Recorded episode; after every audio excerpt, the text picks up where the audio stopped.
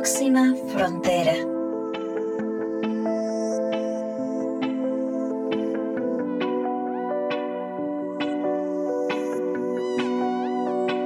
Hola, soy Carla Chávez y por tres años he sido la conductora de este espacio Próxima Frontera. Nuestro último episodio fue grabado en diciembre del 2022 y es ahora, seis meses después, que aparezco y regreso con ustedes. Durante los últimos meses he vivido un proceso personal que me ha detenido de producir nuevos contenidos y que quiero compartirles. Yo tengo casi 30 años de trabajar en comunicación y por más de 15 años he estado orientada a la sostenibilidad. Pero desde el año pasado, especialmente, empecé a sentir mucha incomodidad y hasta frustración. Todos sentimos que el calor se intensifica. Todos conocemos los efectos, las tragedias humanas, los desastres naturales producto del calentamiento del planeta. Los informes de la ciencia, incluso los que son más conservadores, nos revelan muy malos pronósticos para las próximas décadas, para la próxima década. Temperaturas extremas, pérdida de biodiversidad, inseguridad alimentaria, masivas migraciones involuntarias, entre otras cosas. Sin embargo, las noticias en los medios son muy superficiales. Las acciones de los líderes políticos, de los líderes empresariales y de las personas en general son tibias desinteresadas e incluso abiertamente contrarias y hasta desafiantes a las recomendaciones técnicas y científicas. Empecé a sentir mucha ansiedad. Es lo que se llama ya ecoansiedad, porque me estaba cuestionando en parte mi trabajo de tantos años, pero también un poco de mi identidad. ¿Cómo puedo seguir defendiendo la sostenibilidad y las intenciones de las empresas cuando estoy segura de que algunos están haciendo algo bueno, pero ninguno, ninguna lo suficiente. ¿La loca soy yo o los locos son todos los demás? Negacionistas de la crisis climática ya quedan muy pocos, pero retardistas son casi todos y todas quienes se sienten con cierto grado de protección por el privilegio de su seguridad económica. Me dediqué a investigar y leer y leer y leer más y los algoritmos me llevaron a encontrar personas y grupos con inquietudes similares, hasta que llegué a Jen Bendel, un asesor político y profesor británico, quien también se dedicó a la sostenibilidad por casi 20 años, pero que en el 2018 publicó un documento en el que reconoce que nuestra sociedad llegó al punto de no retorno y que el mundo tal como lo conocemos está en rumbo a desaparecer. Muy pronto muy pronto. Por lo tanto, no hay otro camino que cambiar nuestras vidas y prepararnos física y emocionalmente a lo que serán tiempos de grandísimos retos. Él creó el movimiento llamado adaptación profunda, Deep Adaptation. Sin poderles explicar mi gran suerte, a principio del año recibí una invitación a participar en el curso en línea con el profesor Jen Bendel. El curso era acerca de liderazgo y comunicación para navegar en tiempos de colapso. Ya solo el nombre se las trae. Me inscribí con muchísima ilusión y llegué a un salón virtual con mayoría de académicos europeos o norteamericanos, profesores universitarios con doctorados, todos angloparlantes. Yo era la única persona latina. Una típica escena de norte-sur global. Durante dos semanas participé en el curso con mucha dedicación y con la sensación de ser la estudiante como de aula diferenciada y con adecuación curricular, especialmente por la barrera del idioma, que no permite participar de la misma manera en discusiones complejas y cuando muchas de ellas no son acerca de datos y ciencia y teoría, sino son de emociones, que provoca a las personas conocer y reconocer nuestra vulnerabilidad y el final de nuestra civilización. Eso es muy difícil de hablar en un idioma que no es el tuyo. Por lo menos ya no me sentía sola. Por lo menos estaba teniendo esas conversaciones con otros humanos, pero sí me sentía minoría para poder llevarlas a mis espacios cercanos en español Gracias a los coordinadores del grupo establecí contacto con Fernando, que es una de las personas que ha estado liderando el movimiento de adaptación profunda en idioma español. Actualmente en el planeta se sostienen tres conversaciones. En la primera no pasa nada. Esto es una crisis como muchas otras, de calor, frío, pero las estaciones volverán a su orden el próximo año. La segunda conversación es la de la sostenibilidad, la que decimos solamente vamos a usar los recursos para producir hoy sin comprometerlos de las próximas generaciones. Pero eso no es cierto, ya es tarde. El planeta está en capacidad de soportar hoy las necesidades de 2 mil millones de personas y ya somos más de 8 mil millones. Los números no cierran.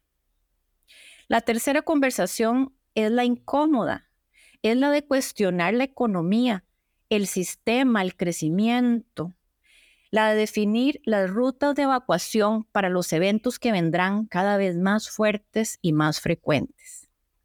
Es por eso que a partir de hoy, en este espacio de próxima frontera, no vamos a hablar más de sostenibilidad. Vamos a hablar de adaptación y de adaptación profunda. Nos vamos a mover a la tercera conversación. Y para estrenar esta nueva temporada de Próxima Frontera, Adaptación Profunda, he invitado a Fernando García, mi cable a tierra con este movimiento en español. Fernando, bienvenido. Muchas gracias por acompañarme en este viaje y quisiera darte la palabra para que te presentes y sepamos un poco más acerca de quién es Fernando García. Muchas gracias, Carla. Pues soy el coordinador informal de adaptación profunda en, el mundo de habla hispana. Eh, existe también en el mundo de habla francófona, eh, se llama adaptación radical. Ellos han decidido llamarlo adaptación radical en vez de profunda, para ir a la raíz. En España y en, América Latina y en el mundo hispanoparlante tenemos un, grupo que he promovido yo para precisamente llegar a gente como, tú que se encuentra menos cómoda en, este movimiento que es fundamentalmente angloparlante.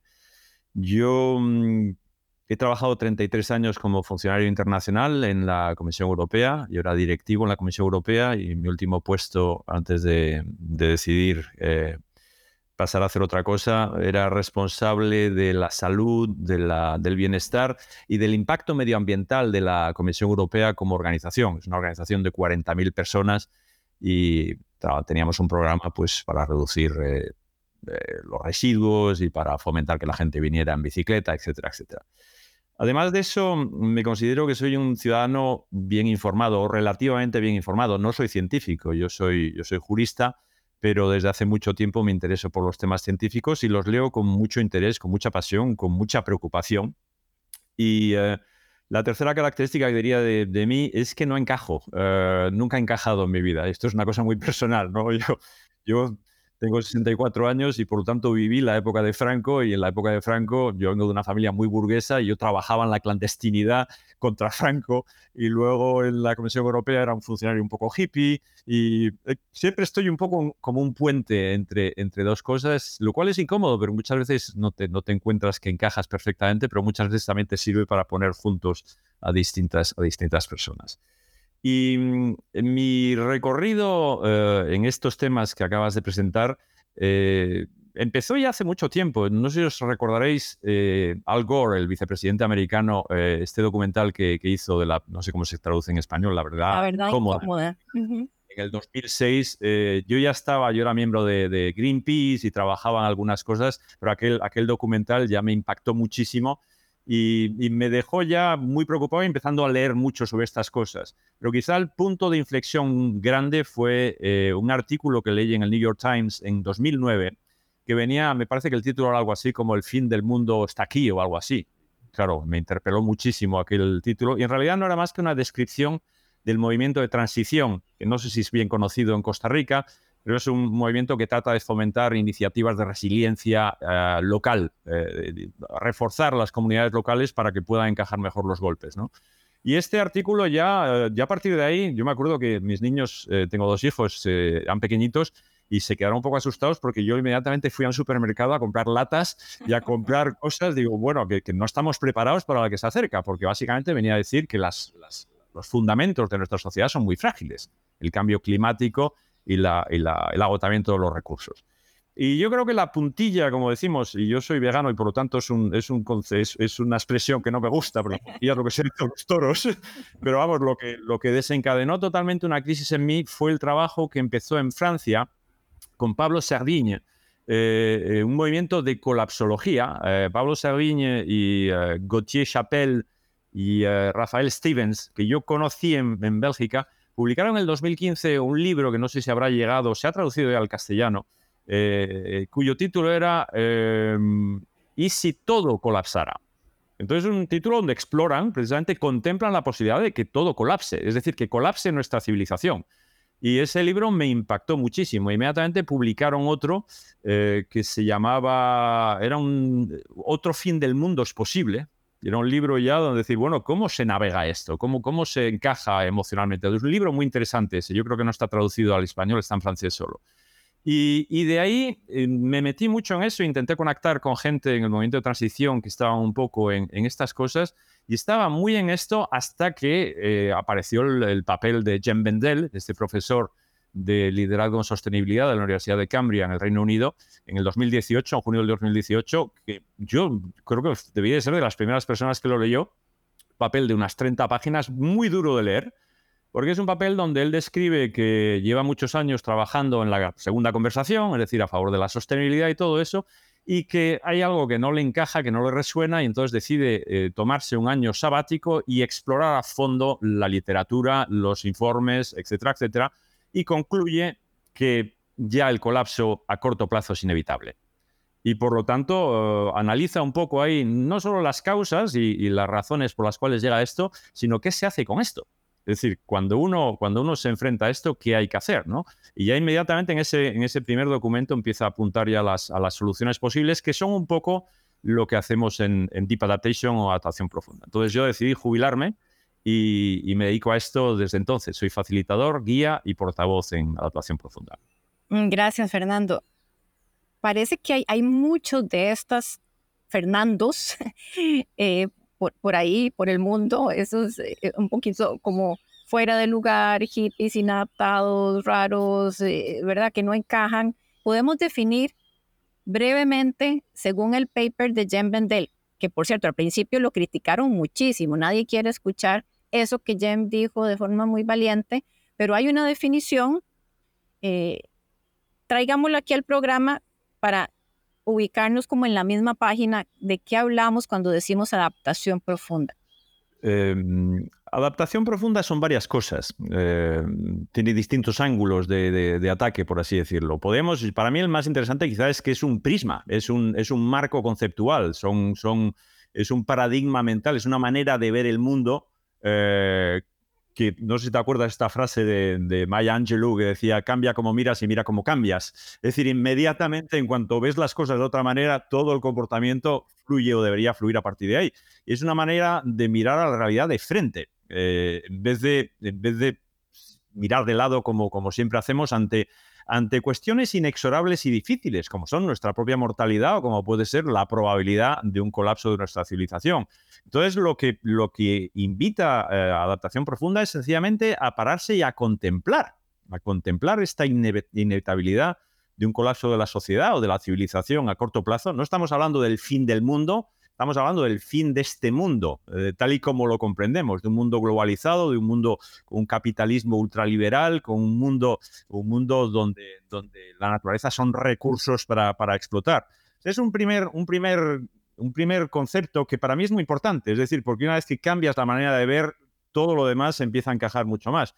También es verdad que es un foro, es un foro de, intercambios que empieza a tener una dimensión respetable porque si vais a, Facebook, por ejemplo, el foro anglófono, son más de 15.000 personas intercambiando uh, posts eh, continuamente y en ese foro pues es donde se presentan todas las actividades que son, que son muy amplias que tenemos dentro de adaptación profunda, actividades de todo tipo, desde la una que facilito yo, que es una especie de, foro de meditación relacional donde, donde exponemos nuestras emociones eh, en grupo para intentar crear una respuesta lo más amable posible, hasta grupos que, que, analizan las, las, causas profundas de, esta situación, como puede ser eh, la supremacía blanca, como puede ser los fenómenos de colonización, como puede ser todas estas cosas, el antropocentrismo que está central en esto, la desconexión de la que hablan autores como Charles Eisenstein, que es muy interesante, es decir, este sentido, esta sensación de separación. Esos foros, ese foro es muy rico y muy variado, eh, donde tienes gente de todos los horizontes que están intentando eh, sacarle un sentido a esta, a esta situación, a las causas, a, su desarrollo y a, dónde puede acabar esto. Pero luego yo creo que también adaptación profunda eh, traza una especie de camino interior. Adaptación profunda tiene dos aspectos. No sé si conoces, quizás esté citando demasiadas, de demasiadas fuentes, pero un, artículo de Paul Shefurka, que es un activista canadiense, que, describía un poco la, escalera de la conciencia cuando uno, cuando uno empieza a abordar estos problemas. Se decía que hay un primer nivel donde no eres consciente de nada, estás dormido, no hay ningún problema, no pasa nada, es un poco la primera conversación. Segundo nivel es cuando eres consciente de un problema. Ups, eh, hay muchos residuos, hay que reciclar y entonces echas toda tu, toda tu atención y toda tu energía ahí, todo parece fácil y estás como entusiasmado. Tercer nivel es cuando te das cuenta de que hay más de un problema están los residuos, pero está el calentamiento y está la biodiversidad y está el agotamiento de recursos y, ahí empiezas ya a, contarte mal porque no sabes muy bien a cuál dedicarte. Cuarto nivel es cuando ves que todos esos problemas están interrelacionados y que es más interesante las, lo que, los enlaces entre los problemas que las partes. Y el quinto nivel es cuando te das cuenta de que esto no hay quien lo arregle, que estamos en, lo que se llama en inglés un predicament, es decir, un atolladero, una situación. Y ante eso él dice que hay dos, dos caminos.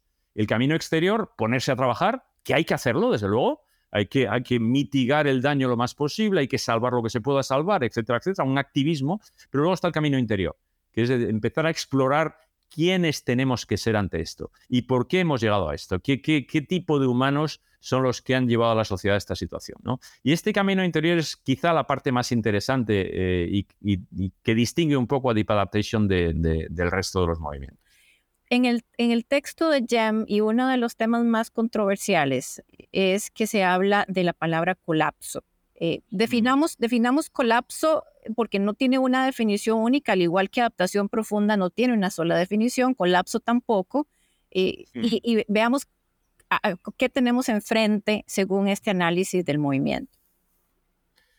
Mira, eh, a mí me gusta mucho la definición que da un exministro de Medio Ambiente francés, Yves Cochet, que, fue parlamentario europeo también, un hombre que ha decidido irse a vivir al campo y, aumentar su resiliencia lo más posible. Y él dice, su definición es muy interesante, porque en primer lugar dice que no es un acontecimiento el colapso, es un proceso. Es un proceso gradual. gradual. De hecho, gran parte del planeta está en colapso ya. Gran parte de la, de la civilización está en colapso. Eh, aquí en el, mundo, en el mundo occidental, en Europa, parte de la población está ya en colapso. La, mayoría quizá todavía no, pero vamos, cuando vamos a Asia, cuando vamos a Sri Lanka, etcétera, etcétera. Es decir, es un proceso que va gradualmente eh, llevando a que progresivamente las necesidades básicas de la humanidad, es decir, agua, podemos hablar luego de agua, que es fundamental, alimentación, energía, vivienda, vestido, movilidad, seguridad, etcétera, etcétera, dejan de ser satisfechas para una mayoría de la población por servicios organizados legalmente. Es decir, siempre habrá una mafia que te vaya a conseguir, que te vaya a conseguir un saco de patatas pero que, haya un acceso legal ordenado a, los recursos que satisfacen las necesidades básicas, que es también la felicidad, la realización, si ya vamos a Maslow, eso es un poco el colapso. Es un proceso que lleva a que gradualmente de repente empiezan a faltar cosas, de repente no hay agua, de repente no hay... Eh, escasea la fruta, de repente... Y estamos viéndolo, estamos viendo lo que está ocurriendo ya incluso en, Europa Occidental. Esa definición de Cochet a mí me gusta. Fernando, si bien Jen Bendel y su manifiesto nos plantea el problema y ampliamente, no se queda ahí. También nos da una serie de pistas, recomendaciones, consejos para poder navegar en este periodo de tempestad. ¿Podrías comentarnos acerca de la propuesta que nos hace adaptación profunda? Em, eh, Jen Bendel precisamente yo no sé si ya en el papel, sí, en el papel mencionaba tres, pero un poco más adelante ya mencionó la cuarta, propone eh, que nos hagamos cuatro preguntas, que nos hagamos cuatro preguntas, o sea, no da soluciones, pero da pistas para explorar un poco cómo se puede cómo se puede abordar este, este problema tan espinoso. Y son cuatro, cuatro conceptos con cuatro Rs, con una R cada uno de ellos. Eh, y yo sé que, tú has utilizado las Rs muchísimo en el mundo del, reciclaje, ¿no? La primera es la resiliencia. La primera es la resiliencia y, cada, una de estas, cada una de estas palabras tiene distintas connotaciones, porque tienes la resiliencia interior y tienes la resiliencia la resiliencia material, es decir, que si de repente falta mantequilla, que tengas una cosa para... Es decir, que cuando acuses un golpe, que puedas seguir funcionando de manera más o menos correcta, ¿sabes? O sea, está la resiliencia emocional y está la resiliencia física, ¿no?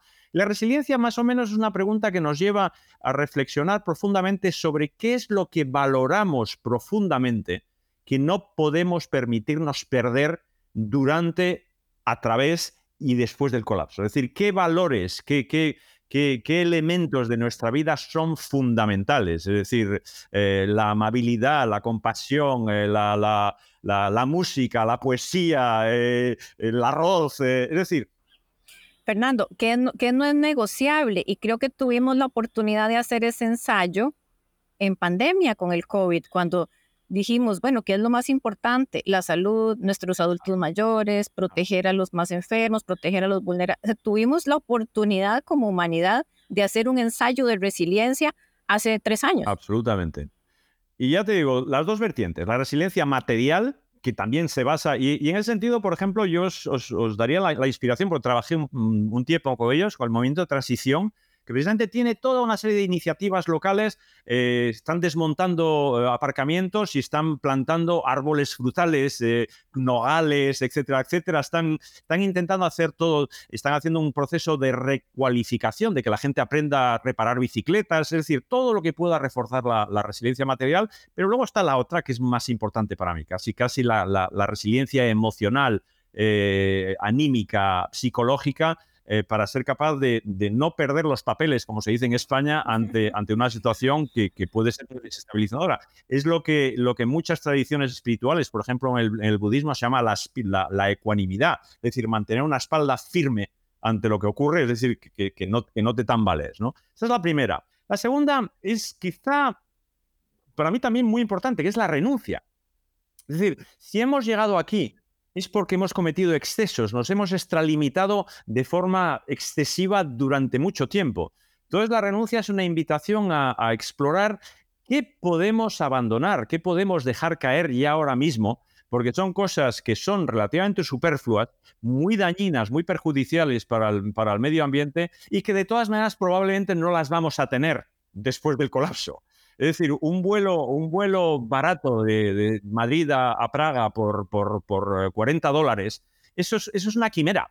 Eso, eso, no es posible, no funciona. Entonces, yo, por ejemplo, he dejado de volar hace ya mucho tiempo, por lo cual nunca, nunca iré a, a, Costa Rica, a no sé que encuentre un velero, ¿no?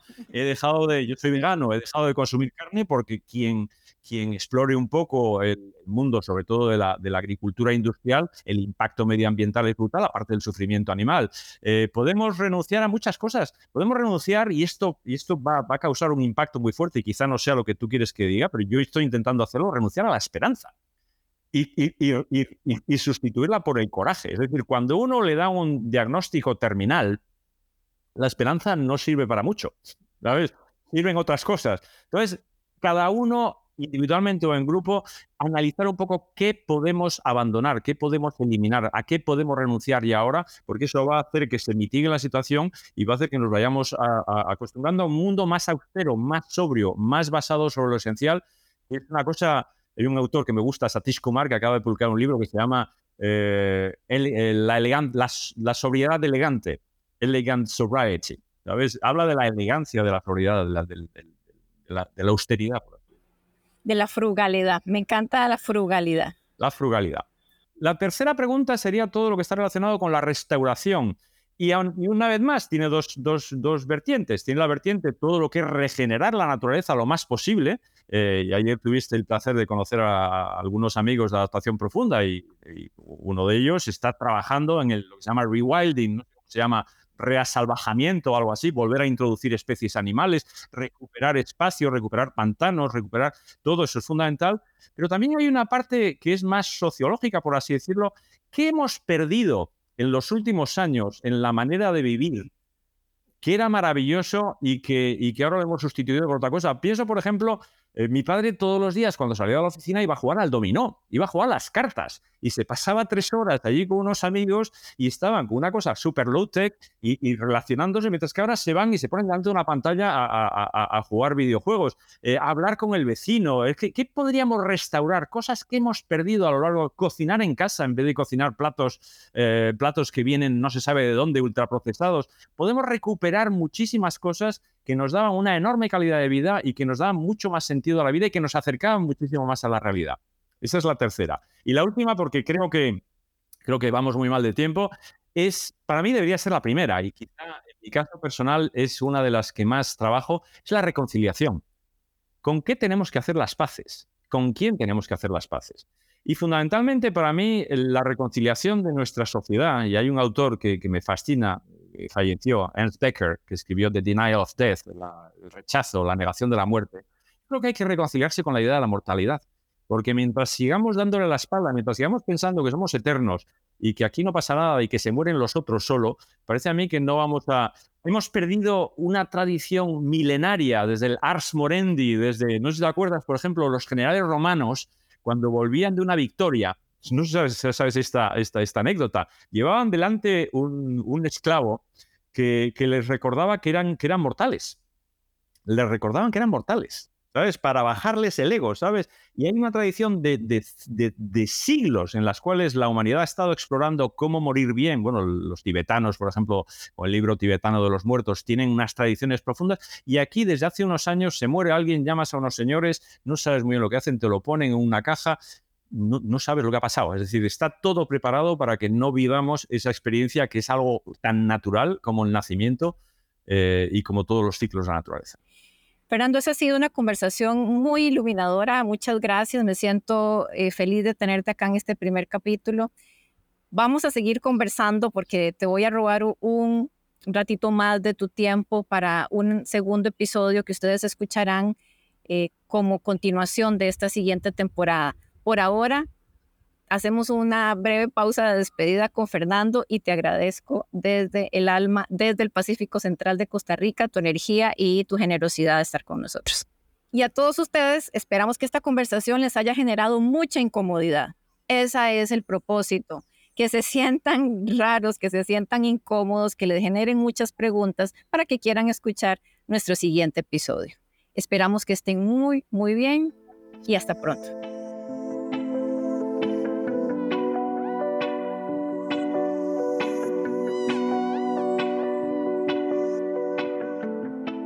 De adaptación profunda. Episodio 1. La tercera conversación.